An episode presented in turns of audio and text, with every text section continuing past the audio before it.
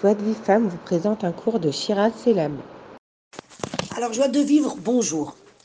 J'ai euh, écouté un cours du Raverez Moshe Doron sur Hanouka et j'ai vraiment eu envie de le partager avec vous euh, parce que c'est vraiment une très belle préparation à Hanouka. Alors, il explique comme ça. Dans la parachat Vayeshev, que c'est la paracha qu'on va lire avant Hanouka, il est écrit Israël avait Yosef Mikol Banav. Et Israël aimait Yosef plus que tous ses fils. Et le Bereshit Rabbah nous dit tout ce qu'il avait appris auprès de Shem et Ever, il le lui avait transmis. Donc on voit que Yaakov a choisi Yosef pour lui transmettre toute sa chorma. Parce que c'était tout simplement le seul à pouvoir suivre le même chemin que son père. Maintenant, on va découvrir plus tard c'était quoi le chemin de Yaakov. Ensuite, il y a écrit dans le Passouk Veu Nahar et Benebila'a et Benezilpa. Il était proche, il jouait avec les enfants de Bila'a et Zilpa. Rachid, il dit sur ce Passouk que Yosef agissait de manière enfantine, comme les jeunes, s'arrangeant les cheveux, se parant les yeux afin de s'embellir. Voilà, il faut bien retenir ce détail. Comme les jeunes d'aujourd'hui, qui, se, font beaux et qui font attention à, leur apparence euh, extérieure. Ensuite, dans cette paracha, on a le rêve, les rêves de Yosef. Donc dans le premier rêve, Yosef et ses frères attachent des gerbes de blé dans les champs. Et la gerbe de Yosef, elle se dressa et les gerbes de ses frères l'entourèrent et se prosternèrent devant la gerbe de Yosef. Le second rêve, le soleil et la lune, les onze étoiles se prosternèrent devant Yosef. Maintenant, on sait que les frères de Yosef étaient très jaloux de lui parce que son père le préférait. Et maintenant, qu'est-ce qu'on voit? On voit que Yosef, en fait, il attise leur jalousie avec deux rêves. Et ça paraît franchement être très orgueilleux de la part de, Yosef Hatzadik. Maintenant, la Torah, elle nous révèle que les frères de Yosef avaient de la jalousie. Ils avaient de la jalousie, mais pour eux, cette jalousie, elle était justifiée. Comment? Alors, suivez-moi bien. Une des explications, qui est très belle, c'est euh, les frères pensaient que Yosef faisait partie du même système de birour qu'Hachem avait utilisé avec Avraham Yitzhak. Euh, c'est quoi un birour? Le birour, c'est un tri, c'est une séparation du bien, du bien et du mal. Avraham avait du bon et du mauvais en lui qu'il fallait éliminer. Donc ce mauvais a été éliminé en donnant naissance à Ishmaël et le bon a été éliminé en donnant naissance à Yitzhak. Pareil pour Yitzhak, le bon, il a été donné à Yaakov, le mauvais à Esav. Et de Yosef est sorti que le bon, les Shtemesre Jvatim, parce qu'ils étaient tous des tzadikim. Seulement les frères, eux, ils l'ont compris autrement. Ils ont compris qu'Hachem continuait avec Yaakov le Birour. Keilou, les frères, c'était donc le bon, et Yosef le mauvais. Euh, le, le Birour, il continuait. Donc, un autre point dans cette paracha, on voit aussi qu'au début de la paracha, la Torah nous dit Vayeshev Yaakov. Et au troisième pasouk, Yaakov, le nom Yaakov est remplacé par le nom d'Israël. Maintenant, Yaakov, c'est quoi? Yaakov, ça représente l'humilité, la tsniout, la décence, l'annulation de soi. Et lorsque la Torah associe Yaakov, euh, et non, pardon, lorsque Yaakov est associé à son nom, d'accord, et que Yaakov devient Israël, quand il est associé à Yosef, pardon, d'accord, donc quand Yaakov devient Israël et qu'il est associé à Yosef, euh, euh, donc ça devient Israël, d'accord, vous avez compris Je m'excuse. Euh, au moment où Yaakov est associé à Yosef, alors le nom de Yaakov se transforme en Israël. Pourquoi Parce que Israël représente la puissance, la royauté, la force dans la Gdusha. Et par là, on comprend que Yosef voulait transmettre un message à ses frères, comme quoi il avait été choisi par Hachem pour être un dirigeant au nom d'Hachem et pour le bien d'Israël. Donc en fait là, on va voir par la suite que Yosef et ses frères avaient deux conceptions différentes sur le monde et représentaient surtout deux forces. D'accord? Suivez-moi bien. Maintenant, on va mettre de côté la paracha. On va, on va y revenir tout à l'heure. C'est vraiment, c'est, vraiment une préparation. Enfin, moi, j'ai trouvé que c'était une préparation à Hanouka euh, assez extraordinaire. Euh, et maintenant, je vais vous raconter trois histoires. Trois histoires qui sont rapportées dans la Gemara, Maseret Shabbat. La première, c'est un converti qui va voir Beth Shammai et lui dit Je veux me convertir selon la Torah écrite. Je ne crois pas dans la Torah orale. Shammai l'a renvoyé, l'a mis dehors. Ensuite, il est parti voir Hillel, qui a accepté de le convertir, euh, en lui apprenant d'abord à lire les premières lettres de l'alphabet. Et le deuxième jour, il a continué à lui apprendre à lire, mais en lui inversant. C'est-à-dire qu'il a dit le Aleph, c'est Taf, le Bet, c'est Shin. Il l'a inversé.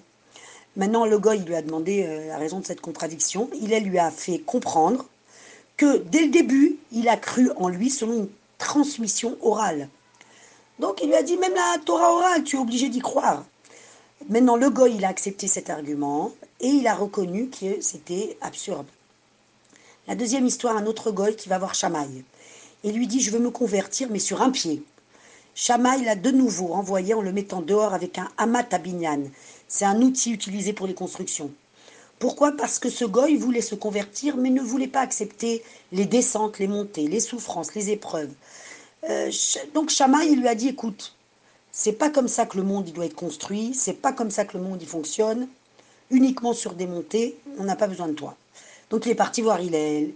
Hillel il a accueilli les bras ouverts en lui disant toute la Torah est basée sur une chose. Si tu l'appliques, tu accompliras toute la Torah.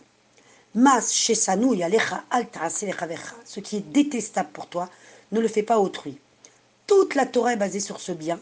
Comment faire le bien à l'autre? La troisième histoire. Un goy qui a voulu se convertir car il voulait s'habiller avec les habits du Kohen Gadol.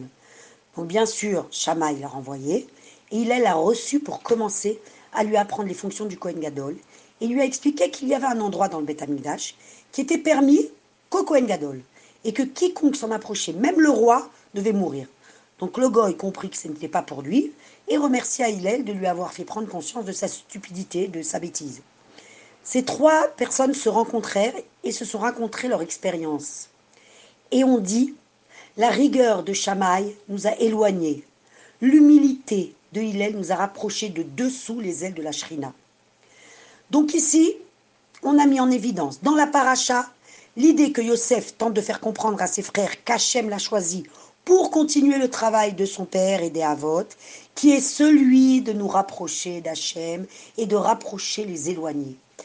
Et nous avons d'un autre côté dans l'Agmara deux tzadikim, Shamaï et Hillel, qui paraissent avoir deux façons opposées d'aborder ces personnes, voulant se convertir. Alors maintenant, on va faire, on va arranger tout ça. On va maintenant comprendre à travers un enseignement de Rabbi Nathan, Rabbi Nathan, donc l'élève de Rabbi Nachman, dans le Likouté Alachot, Ashkamata, Boker, Seif, Aleph. Euh, maintenant, il faut savoir que dans le Likouté Alachot, tout ce qui est ramené a été écrit par Rabbi Nathan, mais tout vient des enseignements de Rabbi Nachman. Rabbi Nathan disait de lui qu'il n'avait rien de lui. Tout venait de, son maître Rabbi Nachman. Donc, euh, dans le Likouté Alachot, il explique que c'est marloquette entre Hillel et Shamaï. Et Yosef et ses frères est en rapport avec Hanouka. Shamaï, dans la halacha, Shamaï nous dit qu'il faut allumer les bougies de Hanouka en allumant le premier jour huit bougies, le deuxième jour sept bougies, le troisième jour six bougies, etc. On diminue la lumière. Il, nous dit le premier jour une bougie, deuxième jour deux bougies, troisième jour trois bougies. On rajoute à chaque fois de la lumière. Donc on voit ici que Shamaï voulait allumer les bougies de Hanouka en commençant par une très grande lumière pour chaque jour la diminuer. Il, elle, c'est le contraire. On allume les nérotes en rajoutant chaque jour un peu de lumière. En fait, ici, on a deux forces qui sont absolument pas contradictoires, qui sont le din, la rigueur, et la rachamim, la miséricorde. Et les deux, ils, vont ils, peuvent arriver au même résultat. Pourquoi? Parce que c'est deux forces qui émanent d'Hachem, du Hémet.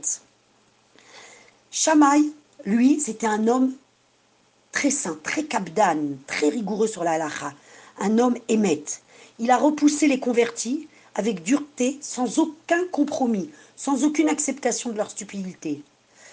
Pas par méchanceté, mais par amour de la Torah, du Hémet.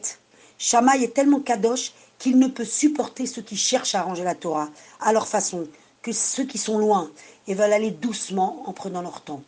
Et c'est de cette manière qu'il disait qu'il fallait allumer la Hanoukia. Dès le premier jour, on affiche une grande lumière qui allait en diminuant, comme pour dire si tu n'acceptes pas d'emblée cette grande lumière, elle s'éteindra petit à petit jusqu'à ne plus être. Il, elle, par contre, c'est la représentation de la patience, de la compréhension, de l'humilité. Ces goïms, il les a tous reçus avec miséricorde, sans les juger.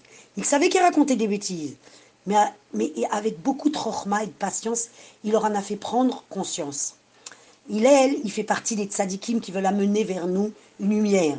Et si c'est pas suffisant, encore une. Et encore une. Avec beaucoup de bonté. Jusqu'à ce que tu arrives à ton émet. Malgré que tu sois plein d'erreurs, plein de de confusion.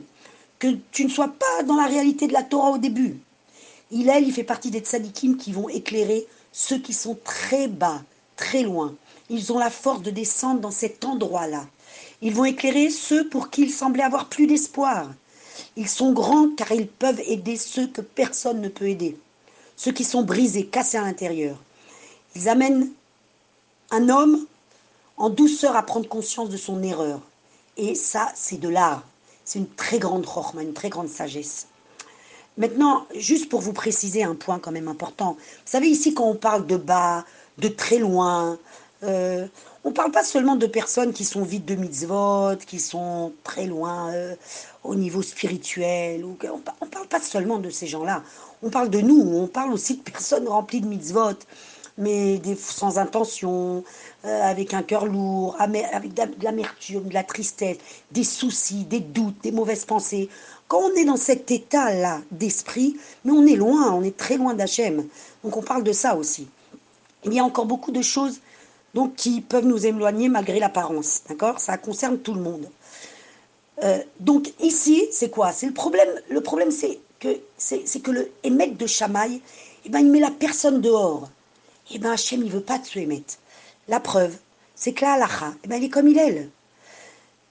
Hachem, il veut le rapprochement, même s'il est très en colère.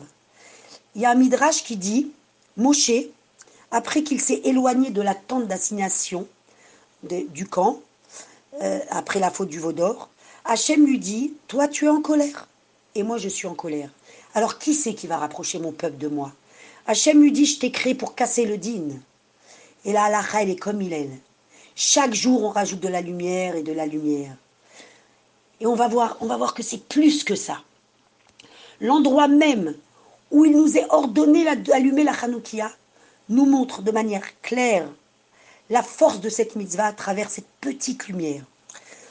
La halacha nous donne la possibilité d'allumer la, lumière, la, la dans un espace, suivez-moi bien, de 3 tfachim, c'est-à-dire 30 cm, à 10 tfachim, c'est-à-dire 1 mètre. Chazal, les sages, qu'est-ce qu'ils nous disent? Ils nous disent, mais olam lo yarda shrina, les maata, les maata mi asara. Jamais la présence divine n'est descendue en dessous de 10 tfachim, c'est-à-dire en dessous de 1 mètre. C'est-à-dire que c'est un endroit si près de la terre que la shrina ne descend pas. C'est l'endroit où les forces du mal ont une prise. Eh bien à Hanouka, la shrina descend en dessous de dit Fahim, puisque nous avons l'autorisation de l'allumer en dessous de dit Fahim. La lumière de Hanouka nous dit de n'importe quel endroit nous pouvons nous rapprocher d'Hachem. En allumant les bougies de Hanouka, on va créer le réceptacle pour accueillir sur nous, sur le monde, sur le peuple, une miséricorde infinie de bonté qui va éclairer les endroits les plus plongés dans l'abîme, dans le désespoir, dans les profondeurs. Une lumière qui va m'éclairer chaque jour de plus en plus fort, qui va rentrer à l'intérieur de moi, mais pas pour un instant, pour toute l'année à venir. Et chaque jour, on va rajouter une lumière jusqu'à ce que je me réveille.